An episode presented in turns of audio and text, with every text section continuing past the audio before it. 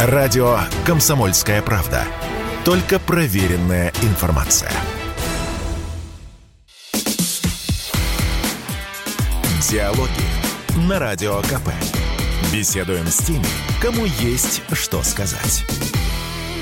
Всем здравствуйте! В эфире радио «Комсомольская правда». Я Сергей Мордан. У нас в студии Александр Удальцов, директор Фонда поддержки и защиты прав соотечественников, проживающих за рубежом. Это если полное название, а коротко про фонд. Правильно?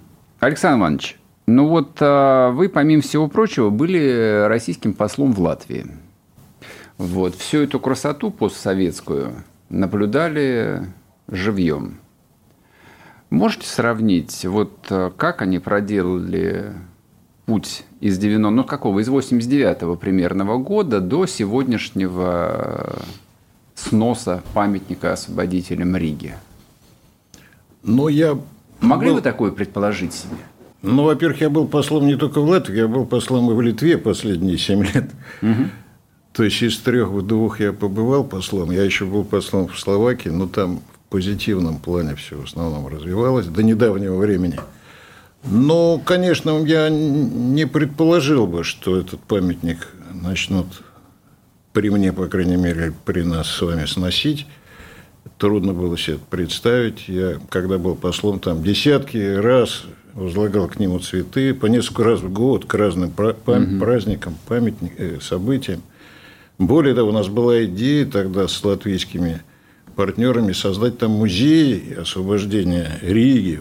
Здание этого комплекса, он большой. Я его излазил изнутри. К сожалению, там он внутри не очень презентабельно выглядел. Его там в спешке в 1985 году открывали к празднику, к годовщине. Видите, если говорить о памятнике, это символ освобождения Риги. Да? Значит, э, как можно вообще символ э, снести и истребить в сознании людей символ? Он все равно символ останется. Это будет площадка, я не знаю, что там будет стоять. Пруд они хотят там сделать. Ну, пусть пруд, все равно туда будут люди, приходить.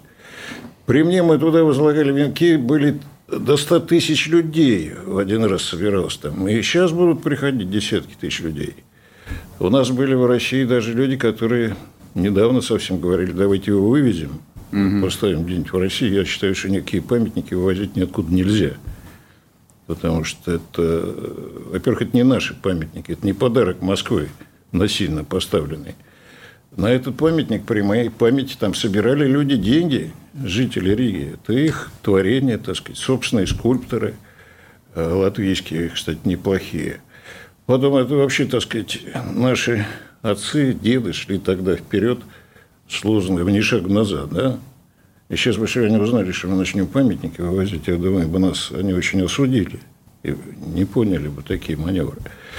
Но что касается предпосылок, то я, по сути, 30 лет Балтией занимаюсь, то есть с момента создания этих республик. Я в 92 году вернулся из командировки э, в Словакию, в Чехию, в Словакию. И меня пригласил был тогда замминистра Чуркин Виталий Иванович, наш известный дипломат, ООН там, все mm-hmm. прочее. И он сказал, давай, нужен новый заместитель директора второго европейского департамента, который займется вот тремя новыми прибалтийскими, когда мы так называли их страны Балтия, республиками. Я говорю, Витальевич, а почему я-то э, такими странами? А ты, говорит, похож на Прибалта, вот ты давай, ты садись на это дело. И вот я с перерывами небольшими из Риги, из Праги я тогда вернулся. Э, вот был в двух этих странах, был в Словакии отдельно. Ну, в общем, если как историку, так сказать, на это посмотреть, то предпосылки-то для этого были. Если говорить о той же, скажем, Литве, не только о Латвии, э, там вы знаете, послевоенное время еще до 1955 года вели борьбу с лесными братьями. До 1955 года. Значит, и если в Литве нет, не было создано эсэсовских дивизий, то в Латвии, в Эстонии они были. И их члены, там, эти бойцы, значит, до сих пор и благополучные, как мы считали, более-менее время наших отношениях, маршируют и по Риге, и по Таллину – вот, поэтому эти люди никуда не делись, и их потомки, видимо, тоже, я не думаю, что они стали там большими сторонниками Советского Союза и нашей там дружбы. Мне это слово, кстати, не очень нравится. Надо из оборота как угу. изымать, потому что от друга до недруга, и до, потом и до врага не так и далеко. Надо другие термины, например, добрососедство, там, партнер, ну, союзник, если тебя связывают какие-то договоры, там, соглашения. Поэтому предпосылки были. Конечно, тут искать можно причины. Они, так сказать, на обеих сторонах. Я думаю, в Советском Союзе мы не все делали так, как надо было делать. И с той стороны тем более можно найти какие-то серьезные шаги, которые говорили, что есть предпосылки для того, чтобы отношения были другими. Ну, а мы сейчас вот как-то обострилось наше восприятие в связи, вот, там, скажем, с транзитом в Калининградскую область, с памятником. А так я вот как специалист могу сказать, они давно ведут антироссийскую политику. Я считаю, ну, лет 10 то уж точно. Угу. Я 7 лет сидел в Вильнюсе, это все я наблюдал очень четко. Все шаги шли в одном направлении. Осложнить эти отношения там, где можно их разорвать. А если уж говорить совсем точно, вообще их доктрина этих прибалтийских стран на российском направлении формируется очень просто. Гадить России. Угу. Я другого слова найти не могу. И они поэтому, так сказать, по этой доктрине своей идут успешно с их точки зрения. Да и не только с их точки зрения идут давно, целеустремленно, целенаправленно, и сегодня я уже не вижу ни одной сферы, где бы они нас, так сказать, не прижали к чему-то, и мы вот отвечать должны, если мы собираемся отвечать. Это отдельный серьезный вопрос. Так что надо было и всегда надо быть готовыми к различным исходам тех или иных состояний отношений двусторонних с каждой страной. И здесь Прибалты далеко не исключение. И мы должны были это все видеть, предполагать и готовиться к этому. А вот если в гуманитарном смысле говорить, э, ну вот мне очень не нравится этот термин э, русскоязычный. Вот я предпочитаю говорить просто там русские люди, живущие. Ну, русский мир есть понятие. Такое. Да, русский мир, конечно, вот, который там не этнически ограничивается, а скорее принадлежностью к русской культуре. Ну, а вот э, с этими людьми, которые там остались, они не уехали за 30 лет, и, я так понимаю, особо и не стремились они оттуда уезжать. Но вот ситуация поменялась, э, хотя не факт, что она поменялась на глазах. Вот э, интересно, что вы думаете, она для этих людей, для русских, которые остались в Прибалтике, она поменялась в их восприятии или поменяется в ближайшее время? И что Россия с соотечественниками делать? Как их поддержать-то вообще можно? Ну, это вопрос э, серьезный для отдельного доклада. Ну, вот покороче, если так сформулирую. Во-первых, э, в разных странах Прибалтики разное количество вот этих людей, русскоговорящих или соотечественников. Это, ну, соотечественники включают и русскоговорящих, и граждан не только нашей страны, но и стран этих конкретных – Везде их количество разное. Значит, угу. Если на момент распада Советского Союза в Эстонии и в Латвии было примерно 36-40% процентов угу. населения, и вот когда в Ригу приехал работать, 60% э, жителей Риги было русскоговорящих. 60%. Сейчас их половина, 50-50. Но это все равно огромное количество. Поэтому в этих странах, э, э, в Латвии в Эстонии, власти не пошли на то, чтобы этим людям дать гражданство этих стран, когда они стали самостоятельными странами. Mm-hmm. Они боялись, что такое количество людей будет сильно влиять на формирование муниципальных органов, mm-hmm. федеральных, как мы так называем, да, влиять на формирование законодательства и так далее, на политику. Поэтому они пошли на создание такого беспрецедентного явления, как неграждане. Дикое совершенно явление, есть апатрид, так сказать, понятие, да, там, гражданин мира, а тут не гражданин, и не вообще всех стран, а конкретной страны. Это ну, абсурд. А вот в Литве было всего 5% населения таких русскоговорящих людей. И там они пошли на, просчитав ходы, сделали, видимо, правильный выбор – Э, волеизъявления, так сказать, э, предоставили, и те, кто хотел, получил гражданство Литвы. Угу. Поэтому там нет никаких ни граждан в Литве. То есть, видите, они тут по-разному поступили. Но, как вам сказать, Много, конечно, людей уехало из русскоговорящих, особенно те, кто с военными был связан. Войска, угу. когда выводили, вокруг них много было тоже, так сказать, обросли э, всякими жителями, которые с ними были, сотрудничали, работали и так далее, и так далее. Но подавляющее большинство осталось. Но тут несколько причин. В общем, там уровень жизни был выше, ну и сейчас он выше. Я не считаю, что это, так сказать, определяющий фактор. Ну, для многих людей это имеет, конечно, принципиальное значение. Поэтому вот если говорить о формальной стороне этого дела, есть такая программа переселения соотечественников, mm-hmm. да, то я вот как посол могу сказать, что из этих стран э, очень незначительное количество за последние годы переселялось по этой программе. Вот, отличие от азиатских бывших республик Советского Союза. Ну, понятно тут причина. Понятно, да. Ну, а то, что их положение последние годы резко начало ухудшаться, это совершенно всем очевидно. Мы тут с вами можем долго говорить о образовательной сфере, любой другой. Я вас прерву на полслова. Мы сейчас уйдем на новости, вернемся, и вы сможете закончить свою мысль. Радио «Комсомольская правда». Никаких фейков, только правда.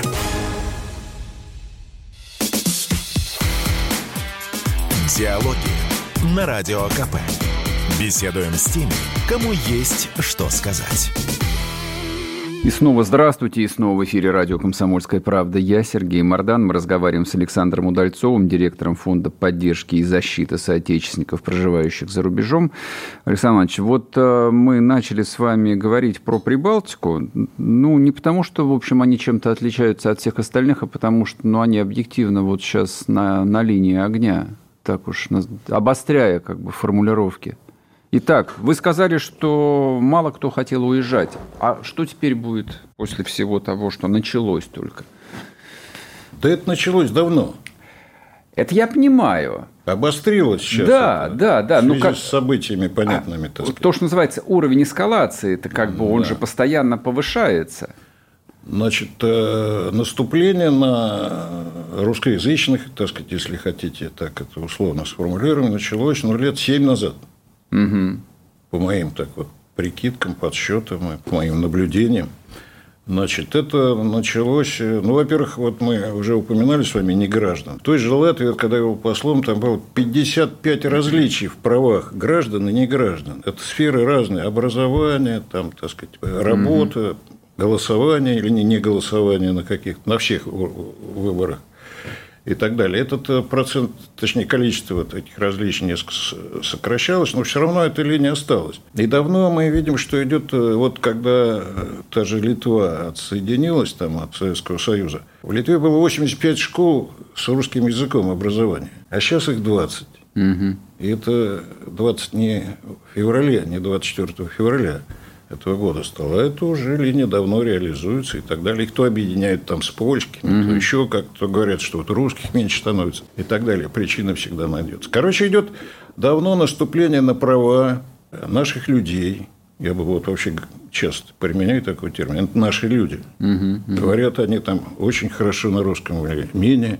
там свободно на русском, это может быть э, очень важный фактор, но не всегда решающий. В законодательном плане проявляется прежде всего. Поэтому у нас и в названии есть вот это слово «защита». Оно, кстати, очень не нравится нашим зарубежным партнерам, я имею в виду властям некоторых стран, потому что защита от кого? Угу. От властей этих стран. Угу. Поэтому этот вопрос, насколько это в нашем названии обязательно слово должно присутствовать. Но суть, естественно, в этом. Поэтому я тут могу массу приводить примеров. Законодательно уже несколько лет назад в той же Литве, я извини, что я Литву чаще упоминаю, я просто полтора года назад как да. вернулся, у них законодательно запрещено отрицать советскую оккупацию. То есть вы можете пострадать, если вы будете говорить, что вот Красная Армия освободила и так далее. Это оккупанты. Это оккупанты, значит, те, кто воевал в составе Красной Армии, да? А это не только русские, говорящие, это и литовцы. Там была литовская дивизия, 16-я э, стрелковая дивизия, которая освобождала Клайпеду и так далее. Законодательно это запрещено. Ну, можете себе представить. Соответственно, георгиевские ленточки, там, сборы у памятников, все это давно уже, так сказать, запрещается. Я говорю, это не события последние, там, несколько месяцев mm-hmm. назад все продиктовали, а раньше все это началось. И э, с каждым днем ситуация обостряется, и У нас, к сожалению, работа прибавляется. К сожалению. Потому что, особенно вот в марте, мы почувствовали у людей, так сказать, обострение просто и психологическое, и реальное, и объем обращений к нам возрос.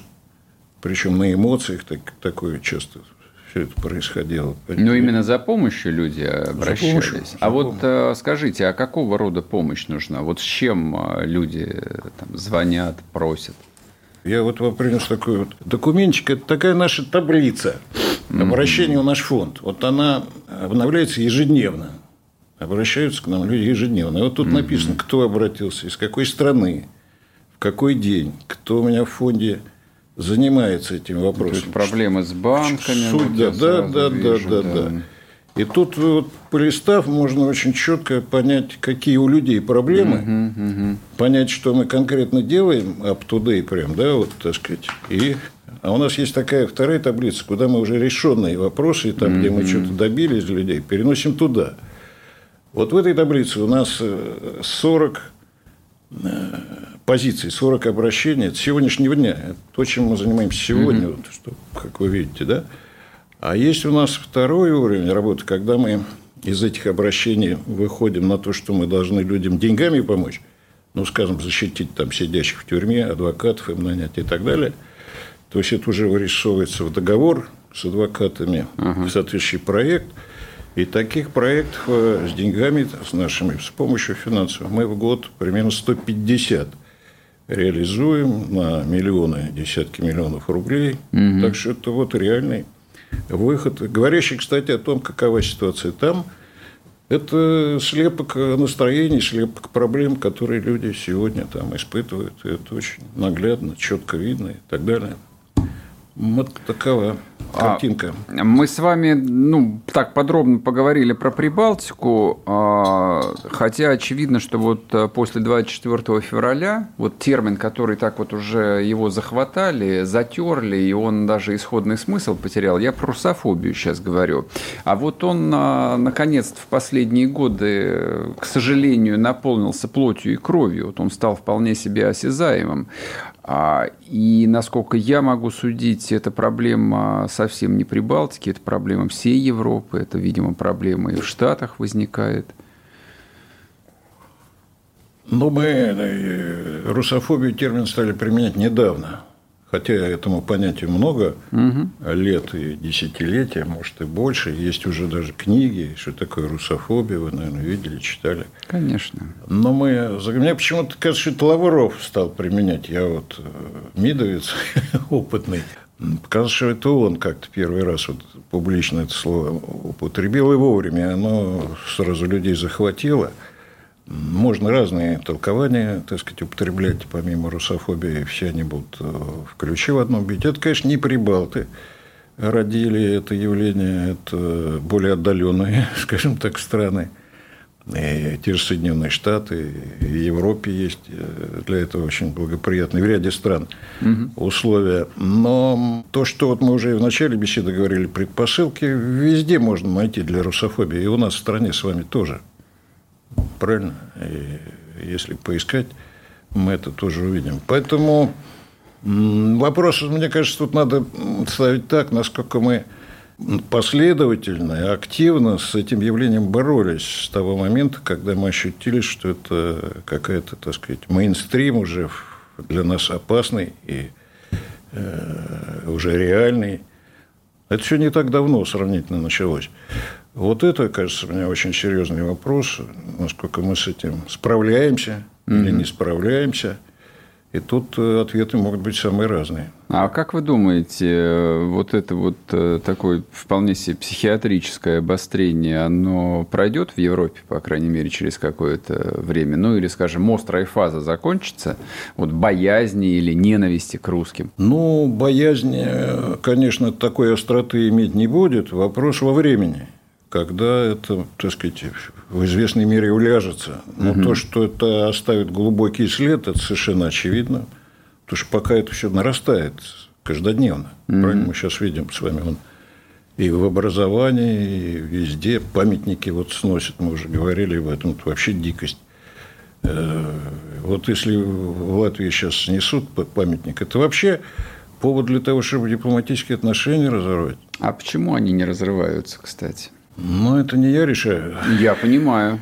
Но такой вопрос я тоже могу задать. Но ну вот, дипломатически... я, простите, я вас перебью. Вот с точки зрения а, дипломатии как науки, с точки зрения дипломатии как а, многовековой традиции, ну, даже если европейскую дипломатию брать. Я там не эксперт, не историк, но мне кажется, тут а, казусов Белли, ну вот в ограниченном виде, более чем достаточно. Ну, вы правы. И, главное, экономических, политических и военных причин не делать этого тоже давным-давно не осталось. То есть мир черно-белый. Вы мне вопрос задаете, на который мне трудно ответить, потому что я профессионал, э, прибалт по направлению своему, как я уже подчеркивал. Поэтому я тут, если отвечу такой вопрос откровенно, то на меня коллеги обидятся. Почему? Ну, а как? почему они на вас обидятся? Может ну, быть, со шучу. временем вы возглавите оккупационную администрацию. Да, Они я... же столько лет про да. оккупантов говорили, может, им пора по... узнать, что такое оккупанты опять. Да. Так вот, наши прибалтийские партнеры, поскольку они ближе всего, э, ведут себя наиболее нагло – наиболее враждебно угу. по отношению к России. Враждебно. И они давно создали э, предпосылки, все уже, так сказать, ими созданы, для того, чтобы наши отношения были э, разорваны дипломатически. Угу. То есть для этого все уже предпосылки с их стороны созданы. Другой вопрос, насколько это для нас выгодно или невыгодно. Ну вот как человек, который занимается соотечественником, я могу сказать, что, конечно, посольство это полезное для я прерву вас ровно на одну да. минуту, сейчас вернемся и мы продолжим. Если тебя спросят, что слушаешь, ответь уверенно. Радио «Комсомольская правда». Ведь Радио КП – это самые оперативные и проверенные новости.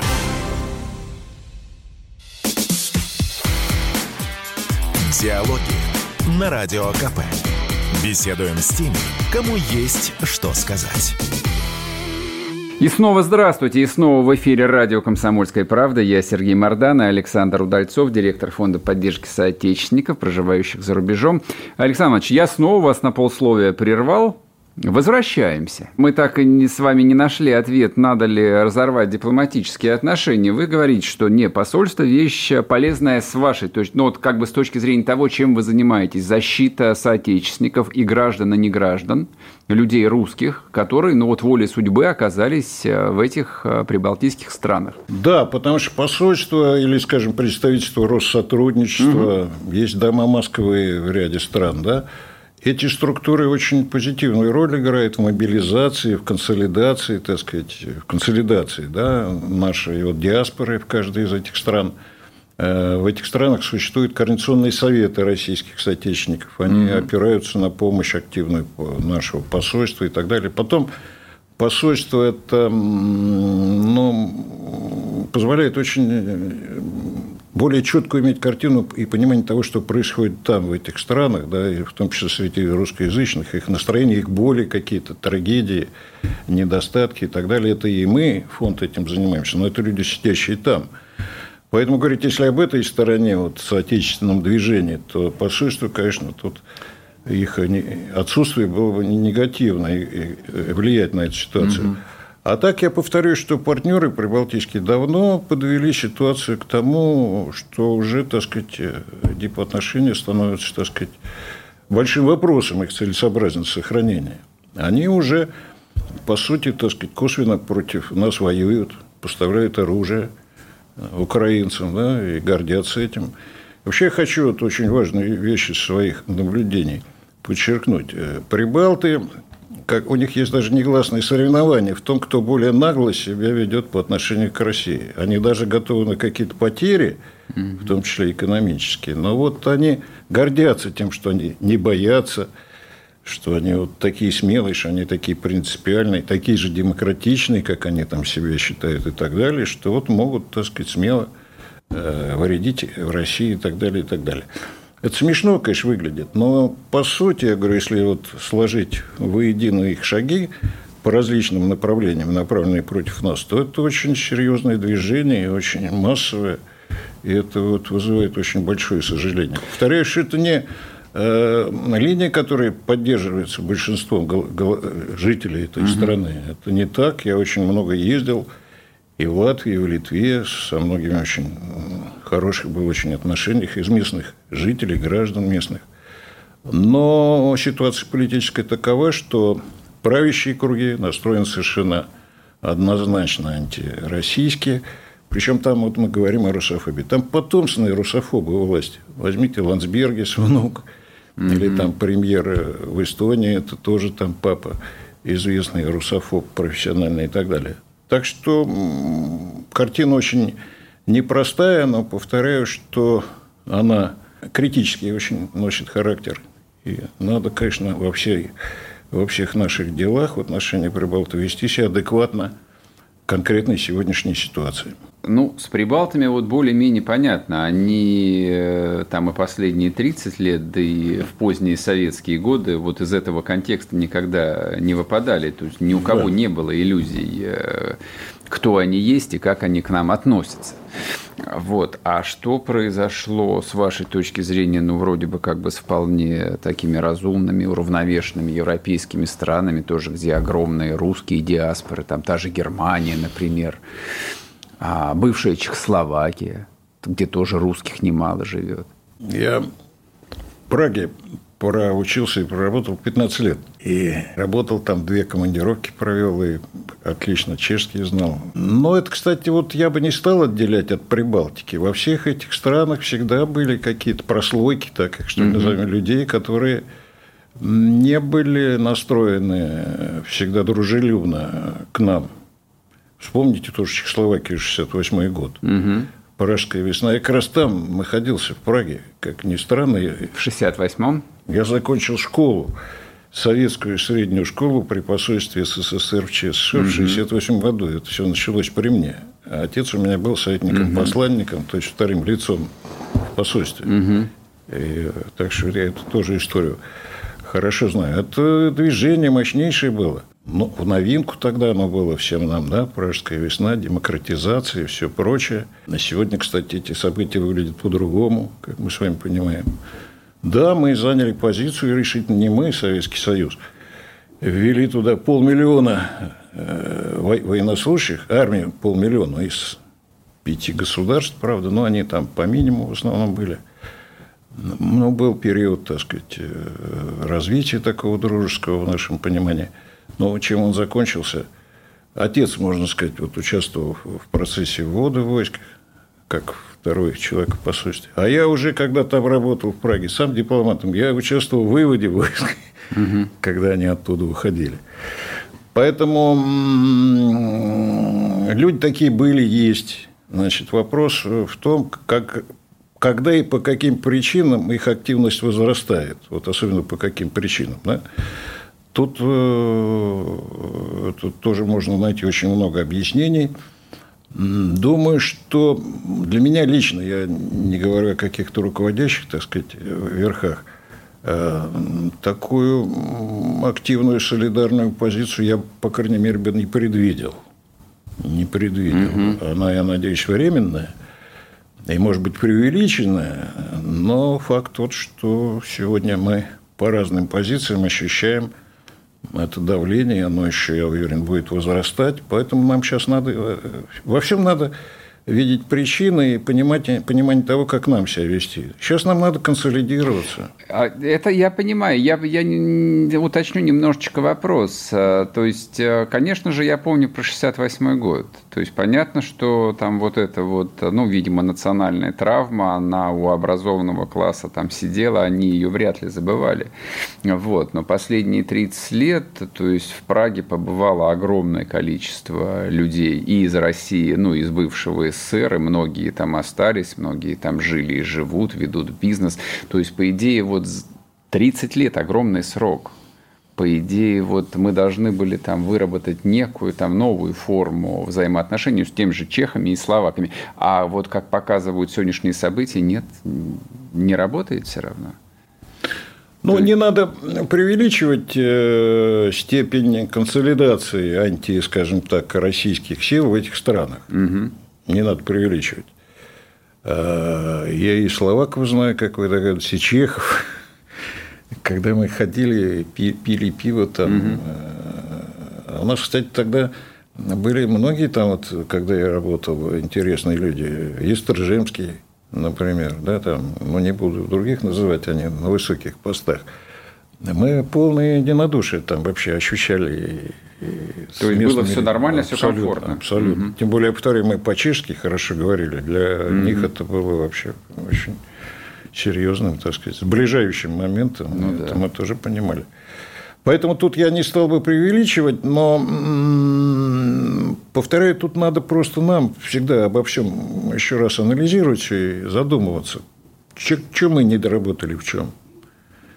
Э, думаю, тут много можно найти э, нюансов, моментов, и в этом ничего плохого нет.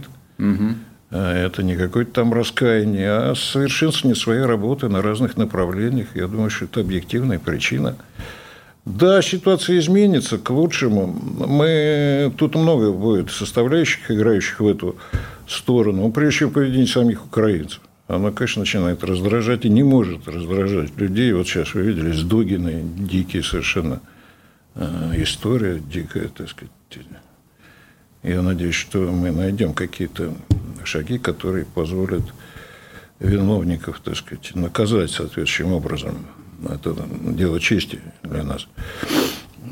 Поэтому мне кажется, тут э, задуматься надо, но, повторяю, те же украинцы своим поведением уже в странах западных э, начинают стонать. Во-первых, им огромные деньги приходится на них тратить.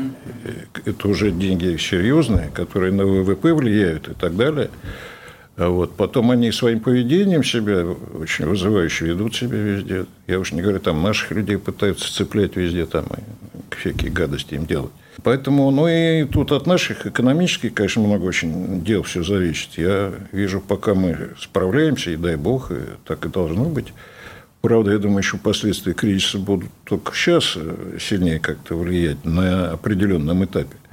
Но предпосылки, я думаю, у нас есть. Поэтому тут надо все внимательно, спокойно проанализировать, спокойно разобраться. Мы способны это сделать. Люди у нас есть. Я вот как профессионал могу сказать, что потенциал в этом плане человеческий есть. И с политической, и с экономической, и с любой точки зрения.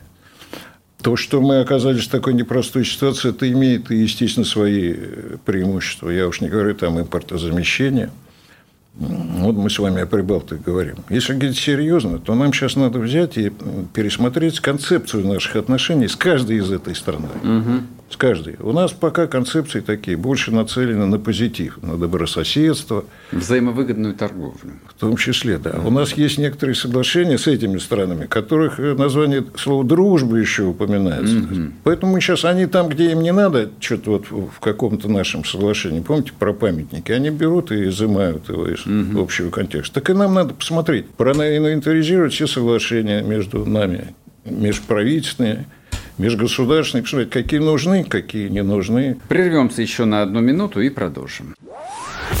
Если тебя спросят, что слушаешь, ответь уверенно. Радио «Комсомольская правда». Ведь Радио КП – это истории и сюжеты о людях, которые обсуждает весь мир.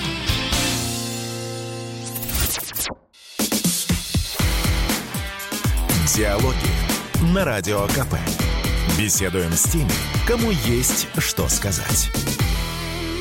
И снова здравствуйте, и снова в эфире радио «Комсомольская правда». Я Сергей Мордан. Разговариваем с Александром Удальцовым, директором Фонда поддержки и защиты соотечественников, проживающих за рубежом. Александр Иванович, последние пару лет очень э, много предъявляли, ну, скажем так, э, российской власти, имея в виду МИД, и вы, собственно, структура, которая рядом с МИДом, даже географически находитесь. Вот говорили, типа, а где же мягкая сила, вот, а, где вот это вот все, вот как американцы работают. А, разъясните, пожалуйста, различия между мягкой силой, вот. И тем, чем занимается фонд, ну, собственно, в названии которого и ответ, э, с моей точки зрения, кроется, это поддержка и защита соотечественников. Чтобы снять все эти вопросы. Ну, давайте так я вам просто, часто. просто назову, чем мы занимаемся на чем наши усилия сконцентрированы. Проведение постоянного мониторинга правового положения соотечественников. Угу. Это для нас очень важно, как они сейчас, сейчас вот Понятно. завтра мы проводим очередной такой мини-телемост, где несколько стран, значит, наших партнеров будут нам рассказывать, какие у них сегодня. Мы это проводим каждую неделю. То есть, угу. вот это и есть мониторинг того, что там происходит. От этого и мы эти, кстати, анализы, их анализы того, что происходит вокруг них, рассылаем тут в МИ, там по разным инстанциям, в СМИ, чтобы люди знали от, из первоисточника, что сегодня на самом деле там тревожит, беспокоит и так далее. То есть это очень важный момент. Угу. Он и для госслужб, я думаю, важен. С другого посольства посольством или там Россотрудничество, а это вот люди непосредственно в своем соку там варящиеся. Содействие деятельности правовых центров. Мы открываем и открыли уже 30 центров правовой помощи, и мы их оплачиваем угу. в 19 странах мира. Угу, угу. Значит, там сидят юристы, это правовики, наши соотечественники все. И они ведут прием каждый день, приходит человек, вот приехали, вы там соотечественник живете, точнее, пришли, где-то вас там на работе зажали, где-то там что-то в школе, ребенка там ущемляют. И вот они угу. дают консультации, Значит, часто потом эти вопросы задают нам, мы находим консультантов уже здесь. То есть это очень серьезный поток. Я могу назвать там десятки тысяч ответов, очень консультаций важных для людей. То есть угу. это, это очень интересное дело. Это наш приоритет сегодня. Центры правовой помощи. Дальше мы издаем там несколько изданий, рубрик несколько ведем, их там тоже порядка 20 в русскоязычных средствах массовой информации, где по правовым вопросам даем ответы на все интересующие наших там, людей вопросы. И что важно, мы уже об этом говорили, оказание адвокатской помощи соотечественникам по их юридической защите в досудебных и судебных э, стадиях. Э, ну, у нас сейчас за рубежом мы оплачиваем адвокатов э, в порядка 30 случаях э, конкретных. Я могу назвать фамилии. Там и Бут, Ярошенко, Мель. Это вот сейчас вы ведете дела? Да. Угу. Оплачиваем, ведем да, не мы, не оплачиваем адвокатские услуги. Угу. Это очень серьезные, у нас очень э, серьезные клиенты – и мы находим, если у нас время есть, я могу пару примеров. Или да, нас... конечно, естественно, это, конечно, самое интересное. Ну, сейчас к этому вернусь, я вот просто сейчас назову mm-hmm. эти вот оплаты, значит, э, адвокатских услуг, повышение правовой грамотности, включая финансирование изданий на различных э, юридической литературы, как побываете у нас, у нас там вся стенка выставлена mm-hmm. брошюрами, вот мы вам один журнал – подарили, по-моему, «Русская мысль». Это мы с литературной газеты издаем угу. каждый год такие на русском и английском языке. Вот сейчас мы последнее издание такое выпустили. Это э, годовщина Отечественной войны 12 года, 1812 года. 210 лет начала. Мне кажется, очень сейчас тема звучит актуально. Вот. Ну и дальше такие вещи, как, как противодействие фальсификации исторических событий, это тоже у нас очень серьезное направление проведения в России и за рубежом конференций, семинаров, совещаний, круглых столов по правозащитной угу. проблематике. Мы вот правозащитную считаем своей э, главным направлением. А по э, людям, ну вот те, кто сидят, повторю, это известные очень фамилии, и, кстати сказать, мы иногда идем на такие благотворительные, что ли, шаги, вот, чтобы людям просто понятнее было. Ну, например, э, в начале этого года, помните, события в Казахстане, да. массовые там беспорядки, и там убили в одном из таких массовых там шествий нашу гражданку, фамилия угу. Ким, Мария Ким, значит, э, ножом просто зарезали. Ясно, что это, так сказать, восставшие были кто-то. А я у него трое детей несовершеннолетних. Оказались они без матери, отца там нет. Вот mm-hmm. мы взяли и пошли на такой шаг, выделили им деньги, достаточные для того, чтобы просуществовать какое-то время. Угу. Так что чисто такая гуманитарная акция. А, вот. Да, а, ну вот, коль вы этой темы коснулись, а дальше что было с этими детьми? Ну, мы там подключили посольство, ситуация-то изменилась. Угу. Ну, да. Это было в тот момент, сами понимаете, тревожная ситуация. А там уже наше посольство подключилось к ситуации. Нашли там, там опекунов. Да, да они пристроены. Тогда им нечем было питаться. Просто они вышли на нас, вот как угу. я вам таблицу показывал, мы, естественно, не остались равнодушными. Хотя это не совсем наш, так сказать, формат, но тем не менее. И вот еще могу привести свежий пример. Два года назад уехал из России такой гражданин Геворский Дмитрий Васильевич, он вообще из русских немцев. Угу. жил в Новосибирске. У него был свой автосервис. У него жила, жена была врачом профессиональным каким-то, я не помню, направлением так сказать, деятельности, хорошим оплачиваемым врачом. У него трое детей, две дочки по 9 лет, сын 9, 9 класс – 9 лет. И сын там чуть не чемпион по области по фигурному катанию. Короче, вот такая семья, и он решил поехать в Германию все-таки. Два года назад уехал. Угу. И страшно разочаровался. Значит, на работу его не берут, угу. жену на работу не берут. Над ними, Ребенка значит, на фигурное катание тоже не берут. Тем более, да. Значит, в школе над ребенком издеваются, что он русский, и так далее, и так далее. И он угу обратился к нам, говорит, верните меня назад. Я, говорит, не могу там больше жить. Причем уже со слезами, так сказать, там на, на глазах. Но мы тоже подумали и решили ему помочь. Э, а тут добраться у него нет денег. Добраться. Пять человек семья. Угу. Трое детей малолетних. Ну, короче, мы ему деньги дали, он на днях возвращается. Я думаю, что это вот это и для журналистов интересный момент – немец поехал туда, так сказать, и разочаровался в том, как его там приняли. Бывает, что же Но сейчас это вообще выглядит очень интересно. Ну, ну, в общем, да. То есть, если бы он поехал году в 92-м, я бы понял, да. Но зачем он поехал сейчас, я совсем я когда не понимаю. от него письмо увидел, я удивился, что ж ты поперся туда, угу. если ты тут так жил хорошо. И вот еще вам пример сегодняшний. Это два вот случая прямо этих дней. Гражданка такая, дрепак, живет в Малайзии по студенческой визе. Угу. Поехала, значит. У нее муж сириец. Ну, такой ну, сириец пророссийский настроенный. И она там, значит, родила ребенка 4 месяца назад. Вот ребенок тяжело болен, в реанимации находится. Значит, она обратилась к нам, помогите мне паспорт, значит, российский ребенку сделать и выехать. А он очень болен, ребенок. Ему надо с медицинским сопровождением вернуться в Россию. И не просто в Россию, а в Владивосток. Угу. Представляете, где это находится? Малайзия. Вот. Ну, короче, мы тоже быстро разобрались, вникли в ситуацию и дали ей деньги на перелет вместе с медицинским сопровождением э, в Владивосток. Mm-hmm. И она буквально завтра-послезавтра. Ей не удалось паспорт российский сделать ребенку, потому что она там по визе студенческой находится, поэтому нет оснований дать. И тогда решили, что надо, чтобы отец ребенка сделал гражданином Сирии. Наше посольство связалось с сирийским посольством, и это быстро сделали. Кстати, угу. как вот и взаимодействовали. Вот такие случаи, чтобы люди понимали, что мы там не демагогией какой-то занимаемся, а конкретными людьми. В этом и суть нашего фонда. Это помощь конкретным людям в конкретных делах. Это очень важно и серьезно.